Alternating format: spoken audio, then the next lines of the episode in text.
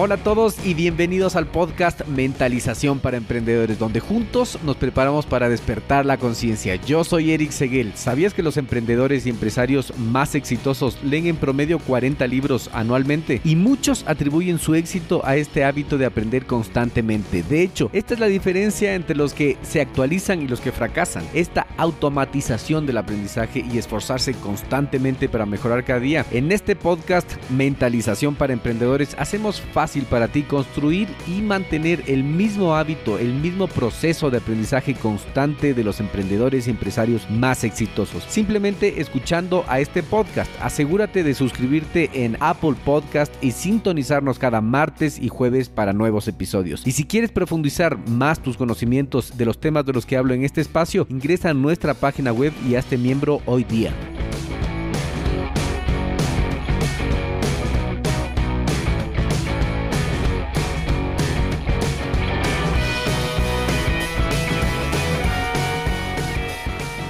Hola a todos, ¿cómo están?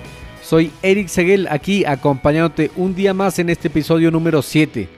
Es la segunda parte del libro El sutil arte de que casi todo te resbale. Le he mejorado la traducción. En inglés tiene un curioso título y es The Subtle Art of Not Giving a Fuck.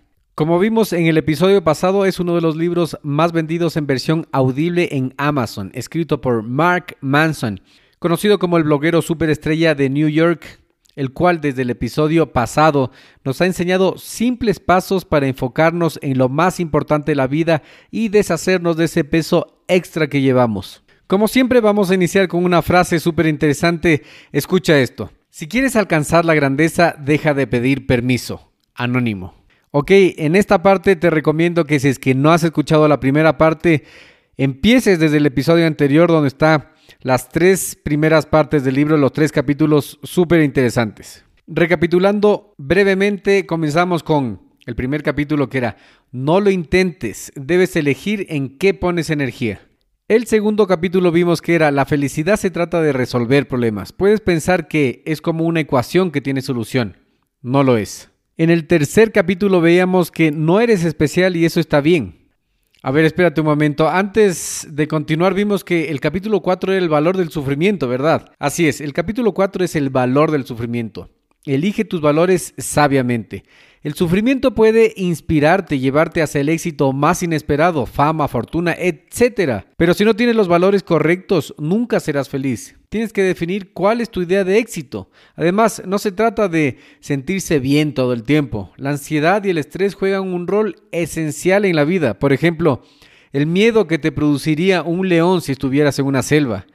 El sentimiento que te hará correr y salvarte es un sufrimiento. Desde ese punto de vista, los sentimientos incómodos son básicos para vivir también. Claro, ¿y cuáles son los valores correctos entonces? Los que priorizando son más importantes para ti. Veamos el síndrome metálica. En 1983, Dave Mustaine, un guitarrista y excelente artista estadounidense, fue expulsado de su banda cuando estaban justo en la cúspide de la fama. Muy enojado por este rechazo, Dave Mustaine decidió mostrarles a sus antiguos compañeros de banda lo equivocados que estaban por haber tomado esa decisión. Durante dos años trabajó sin parar para mejorar sus habilidades y encontrar a los músicos adecuados para hacer una nueva banda, una banda aún mejor. La banda que llegó a formar es la famosa y exitosa banda de thrash metal Megadeth y llegó a vender más de 25 millones de discos. Un éxito. No obstante, a pesar del éxito de Megadeth, Mustaine todavía no estaba contento. Continuó comparando su éxito contra los logros de su antigua banda. Desafortunadamente para él, esta banda era Metallica, una de las mejores y más importantes bandas del mundo. Como se comparó con Metallica, Mustaine se consideró un fracaso, a pesar de sus obvios éxitos. Él era un éxito y no estaba conforme porque tenía un problema con sus valores. La frustración del principal miembro de la banda Megadeth nos muestra lo peligroso de medir el éxito de uno contra el éxito de los demás. Para Mustaine, la única manera de sentirse exitoso era tener más éxito que sus antiguos compañeros de banda, lo que significaba para él estar condenado a la decepción y frustración. Por lo que en este punto no hace falta decir que él necesitaba encontrar valores más sanos para juzgar sus logros. ¿Sí se entendió hacia dónde iba dirigido este capítulo, el de elegir tus valores? Claro, para Mustaine le fue poco vender 25 millones de discos y ser exitoso, sino que él quería seguir comparándose con Metallica, que bueno, era difícil, las dos eran buenas, pero Metallica siempre iba a ser mejor. Claro, el punto es que debes elegir sabiamente tus valores. Mark, el autor, no está tratando de convencerte de que no hay forma de mejorar tu vida, ni tampoco de que te está invitando a sentarte en algún lado y aceptar las cosas duras de la vida así sin hacer nada más. Él está sugiriendo que a veces, queramos o no, va a haber algunas formas de sufrimiento en tu vida y esto es inevitable. Entonces, en lugar de convencerte a ti mismo a través del poder del pensamiento positivo, pensando que todo es perfecto, elige tus batallas por las que vas a luchar y sufrir. Entonces, ¿cómo puedo elegir buenos valores para cuando las cosas se ponen difíciles? Un buen valor debe ser socialmente constructivo bajo tu control y basado en la realidad. Por ejemplo,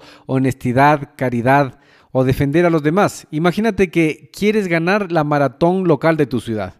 Por lo que te pones a entrenar, te levantas temprano todas las mañanas, comes bien, descansas lo suficiente, llega el día de la maratón y corres lo más rápido que puedes. Lo entregas todo el día de la carrera, pero llegas en segundo lugar. ¿Es esto un fracaso? Claro, es un fracaso porque llegaste en segundo lugar, no en primero. No, ya estás como Dave Mustaine. El del ejemplo anterior, el metalero. Esto no puede considerarse como un fracaso porque diste todo lo que pudiste. De nuevo, el punto no es si llegas primero o no, sino que diste todo lo que pudiste, diste todo tu esfuerzo y eso está bien. Esto puede ser aplicado para otras situaciones de la vida también. Tienes que elegir por lo que vas a sufrir, tienes que elegir tus valores, tienes que elegir cuál es tu concepto de éxito. Imagínate los dos casos. Megadeth, el metalero, era un éxito y tú también que te preparaste, diste todo y corriste, llegaste segundo, también era un éxito para ti, no llegaste primero, pero era un éxito personal. Bueno, esto nos lleva al capítulo 5. Siempre estás eligiendo. No es tu culpa, pero sí es tu responsabilidad. No es tu culpa, pero sí tu responsabilidad. Eso es verdad y además que en nuestra cultura, por ejemplo, en mi trabajo el otro día teníamos que entregar un informe y viene el director y dice, ¿Por qué nos entregó el informe? Eso nos atrasó a todos, ¿no? Lo típico que dices es, no sé, yo hice todo lo que tenía que hacer, no fue mi culpa. Y empieza una búsqueda interminable de echarse la culpa entre los compañeros de trabajo. Sí, muchas veces confundimos culpa con responsabilidad. O somos culpables o somos responsables, pero no es lo mismo. Mira, la culpa viene en relación a un hecho del pasado.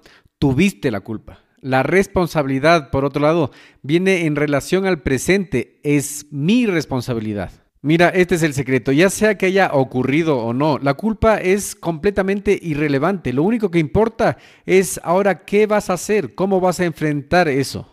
Así me he dado cuenta, es un hábito que de echarnos la culpa, no fue mi culpa, fue tu culpa desde pequeños, pero claro, hay que cortar eso. Mira, por ejemplo, imaginemos un caso extremo, un grupo de militares están en guerra y en territorio enemigo. Tú eres uno de ellos. Imagínate que tú eres uno de ellos. Están rodeados por soldados hambrientos de violencia y muerte. Uno de tus compañeros estornuda duro y son descubiertos.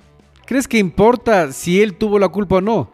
¿Crees que valdría algo que dijeras, oye, fue tu culpa, de ganas tornudas, ahora ya nos van a matar? No, obvio que no. En ese momento tomas responsabilidad de tu vida y aplicas el entrenamiento, disparas, sales corriendo, aplicas un plan de contingencia, algo, ¿cierto? Por lo mismo, gracias a Dios tenemos en la vida real más tiempo, así que cuando discutas con alguien recuerda que la mayoría de las veces es irrelevante quién tiene la culpa, sino qué es lo que vas a hacer para enfrentar esa situación de la mejor manera. Pues esa es tu responsabilidad, siempre es tu elección. A la larga, buscar la culpa siempre lastima a las personas involucradas, incluso a ti. Claro, el otro día voy a la casa de un amigo y el hijo bota un vaso de, de vidrio.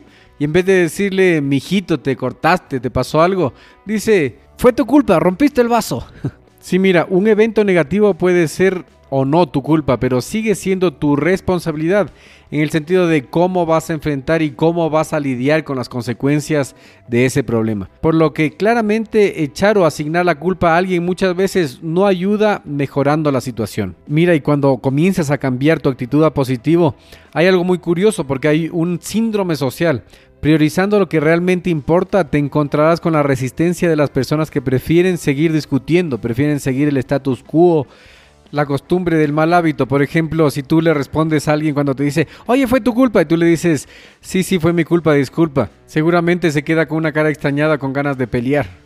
Otro ejemplo, imagínate que estás en un grupo de WhatsApp de ocio, por llamarlo de alguna manera. Luego de analizarlo lo piensas, lo piensas y dices, esto en realidad me está desconcentrando de mis objetivos importantes y decides salirte. No porque te caiga mal la gente, sino porque prefieres no desconcentrarte. Tienes otras prioridades diarias. Luego tus amigos podrán contactarte al celular directamente o cualquier cosa. Lo próximo que sucederá es que mucha gente del grupo se va a enojar contigo y se va a sentir pasada por encima, incluso cortarán relaciones contigo. No tus verdaderos amigos, claro, pero mm, esto es normal y está bien. Tienes que tener en cuenta que va a pasar. Si has priorizado tus intereses, sigue adelante. Que este tipo de resistencias no te cause inseguridad. Claro, a mí también me pasó lo mismo. Yo cerré el Facebook, le desactivé temporalmente porque me causaba mucha distracción en los exámenes. Me fui a una fiesta que me habían invitado y me veían así como serias las compañeras del colegio. Yo no entendía qué pasaba. Pero finalmente una se acercó y dijo, es que nos sacaste del Facebook. Yo no le había sacado el Facebook, sino que había desactivado la cuenta por un tiempo.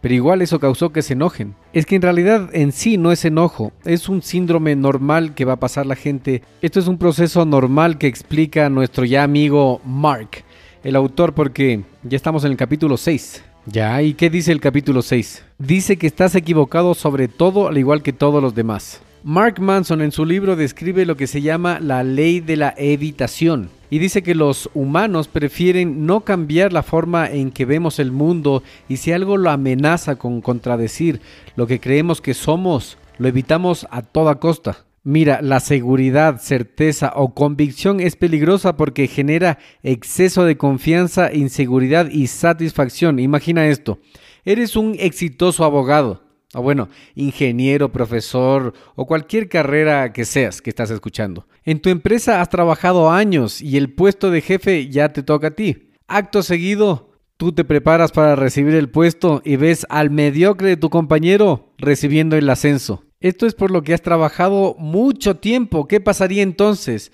Seguro estarías deprimido y hasta llorarías como un niño, por lo que te invito a hacer el siguiente ejercicio. Piensa lo contrario que crees ser. Si eres un buen abogado, dices soy un mal abogado. Si te crees un excelente arquitecto, bombero, actor, lo que sea, piensa qué harías si no fueras ese excelente actor, arquitecto, abogado, bombero. Pensar así, pensar lo contrario de lo que creemos, si es que te crees una persona de izquierda, piensa que eres de derecha. No te enmarques en una identidad, porque las cosas cambian, todo cambia y no te puedes enmarcar en una sola identidad. La verdad es que no encasillarte en una identidad es algo bueno porque significa que siempre estarás en proceso de ser la mejor versión de ti mismo. Siempre debes buscar y mejorar, por lo tanto tienes que deshacerte del ego que has creado a lo largo de tu vida. Esa identidad que se niega a morir muchas veces te pone dramático, esa voz de tu pensamiento, el monólogo interno que hablaremos algún rato en estos episodios. Ahí entonces con los ejercicios que dijiste de pensar lo contrario y eso, quieres decir que eres quien elige ser y crees en lo que eliges creer. El cambio es inevitable, esfuérzate por ser una buena versión de ti mismo. Exactamente, eso. Y esto nos lleva al capítulo 7 Escucha esto, el fracaso es el camino a seguir, crecerás más por el fracaso que por el éxito. ¿Has oído la práctica hace el maestro? Mientras más fallamos, más aprendemos y mejor nos volvemos en algo. Fallamos muchas veces porque practicamos algo. Fallar es un valor muy importante en los negocios, al igual que en otros muchos aspectos de la vida. Claro, en otros aspectos de la vida, como cuando estamos aprendiendo inglés, por ejemplo, fallamos muchas veces, sin embargo, cada falla nos hace más y más cerca de hablar correctamente el inglés y mejor. O cuando aprendemos una nueva habilidad como vender, muchos sí tienen esa habilidad desarrollada, se les facilita, pero cuando recién queremos vender algo, es algo que nosotros fallamos muchas veces, no es tan fácil Fallamos, fallamos hasta que nos damos cuenta de nuestras debilidades y nos superamos, nos volvemos los mejores vendedores a través de la práctica. Así, Rob Deal, un coach súper joven, también decía que él no cree en los talentos, sino que en la práctica. Michael Jordan había sido poco talentoso, pero luego de tanta práctica se volvió el mejor. Exacto, tomemos el caso de aprender un nuevo idioma otra vez. En los primeros niveles fallamos muchas veces, luego aprendemos y nos sentimos más seguros, luego llega el día en que tenemos que irnos a Estados Unidos o a Europa, un país donde solo hablen inglés y no hablen español. Nos asusta porque nos saca de nuestra zona de confort. No obstante, esto nos obliga a mejorar. Si una acción te asusta, es más probable que te empuje a la zona de confort. Es esa incomodidad es necesaria para el éxito. Por otro lado, Mark dice que la acción lleva a la motivación. Es mejor actuar primero y luego dejarse motivar por la acción. Como cuando llevas mucho tiempo no yendo al gimnasio, no haces ejercicio. Lo primero que tienes que hacer es pagar por el gimnasio. Eso te va a decir, ya pagué, ahora tengo que ir. Te pones la ropa, eso te va a obligar a ir. Ya cuando estás puesto la ropa, dices, bueno, ya estoy vestido, vamos al gimnasio. Cuando estás en el gimnasio, así no hayas pensado hacer ningún ejercicio, vas a decir, bueno, ya que estoy aquí, no voy a quedar como gira, así que voy a hacer el ejercicio. Cuento corto, terminas haciendo todo el trabajo. Así que una cosa te lleva a la otra. Tienes que comenzar un paso, un paso. Si es que estás en un proyecto y no has dado un paso, ni un paso, ni un solo paso, puedes ponerle el nombre a ese proyecto. Puedes ponerle proyecto X. Bueno, ya tu cabeza va a ser un símil del proyecto, va a tener un nombre, va a ser el primer paso, ese primer paso, si te sientas, va a llevar al segundo paso, etcétera, etcétera. Entonces la acción sigue la motivación y no la motivación por eso nos cuesta tanto que nos llegue la motivación para hacer algo. Así es, una cosa nos lleva a la otra y es por eso que el capítulo 7 nos trajo al capítulo 8, la importancia de decir no. En base a todo lo que hemos hablado en estos dos episodios últimos del podcast, es necesario replantearse todo y ponderar en orden de importancia. De esta manera podrás decir no a lo menos importante y comprometerte con lo que realmente te lleva adelante en tu vida para cumplir tus objetivos. Si dices que sí a todo, no te comprometes con nada ni con nadie. Recuerda que tu tiempo es valioso. No está bien decir no, está muy bien decir que no. De lo contrario, te importará poco lo importante. Tienes que ser honesto con tus amigos y compañeros de trabajo. Cuando te inviten a algún lado, algún evento y no puedas ir porque tienes algo más importante como tu familia, tu trabajo, el cumplimiento de tus objetivos personales, está bien decir que no. También tienes que ser honesto con tu pareja o socio de negocios y no ceder en todo porque si no priorizas y dices a todo sí, te convertirás en un frustrado e infeliz y muy probablemente explotarás en algún momento por decir todo sí. Di no a tiempo. Esta honestidad construye confianza. Asimismo, no tienes que evitar las confrontaciones. Lo que tienes que dejar es de ser dramático y buscar la culpa, sino que tienes que buscar una solución, tienes que enfrentar esa confrontación con madurez, sin dramas y procesarlo, no evitarlo, procesarlo. Claro, eso que dices es importante. No hay que evitar las confrontaciones y también hay que aprender a decir que no. Eso es muy importante. A mí me ha servido mucho. Esto nos lleva al último capítulo que es muy simple. Es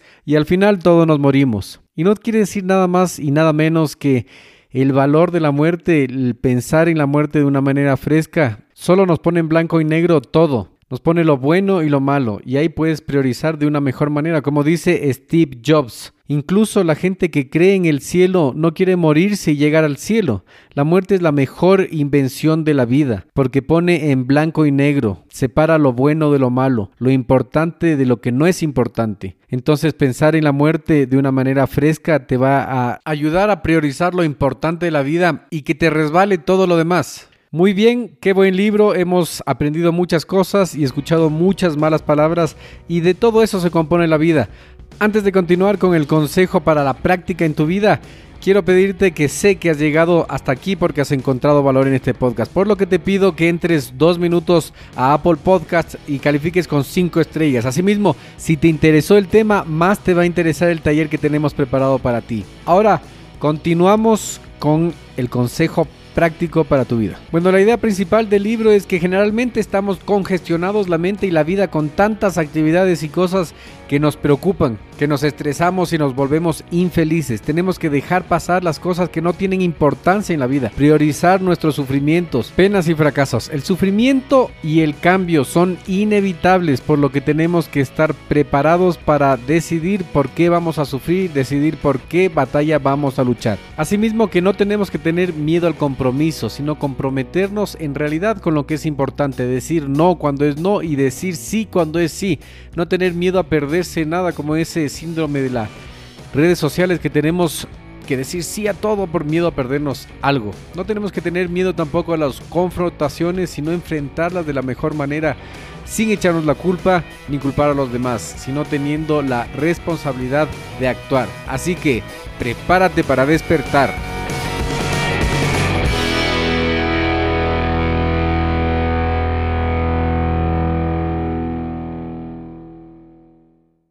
En este minuto voy a hacer una pequeña pausa para hacerte una pregunta a ti que estás escuchando. ¿Estás conmigo? Escucha esto. ¿Alguna vez has pensado en emprender en el Internet? ¿Tienes una mentalidad de abundancia? ¿Crees que enfocarte en lo más importante te va a generar resultados? ¿Quieres emprender sin dejar tu empleo actual? Cuando empecé mi negocio en Internet tenía muchas dudas, como por ejemplo, ¿qué puedo vender? ¿Qué herramientas utilizo? ¿Cómo vendo? ¿A quién le vendo? Es más, ¿cómo llega el dinero del Internet a mis manos? Luego de muchos errores, fracasos, aciertos y éxitos, supe que emprender es simple, pero no es fácil. No existen fórmulas mágicas, tienes que invertir tiempo, aprender, tienes que poner esfuerzo y dinero. Es un proceso realmente hermoso porque te genera resultados. Ahora, por ser parte de nuestra comunidad puedes ahorrarte mucho tiempo, dinero y esfuerzo si es que tomas acción en este momento. ¿Qué necesitas hacer? Primero necesitas cambiar de mentalidad. Para eso vas a leer o escuchar libros adecuados de emprendimiento. Luego seguir un curso, contactarte con mentores, con personas que ya estén logrando lo que tú quieres hacer. Y estoy aquí para servirte. Te voy a enviar directo a tu correo el acceso totalmente gratis a nuestra biblioteca virtual, la biblioteca virtual de Radio Emprendimiento con más de 350 libros que podrás descargarte totalmente gratis. Solo tienes que entrar a radioemprendimiento y suscribirte. Una vez seas parte de nuestros suscriptores, vamos a enviarte herramientas que te van a ayudar en tu progreso. Nos vemos en tu buzón. radioemprendimiento.com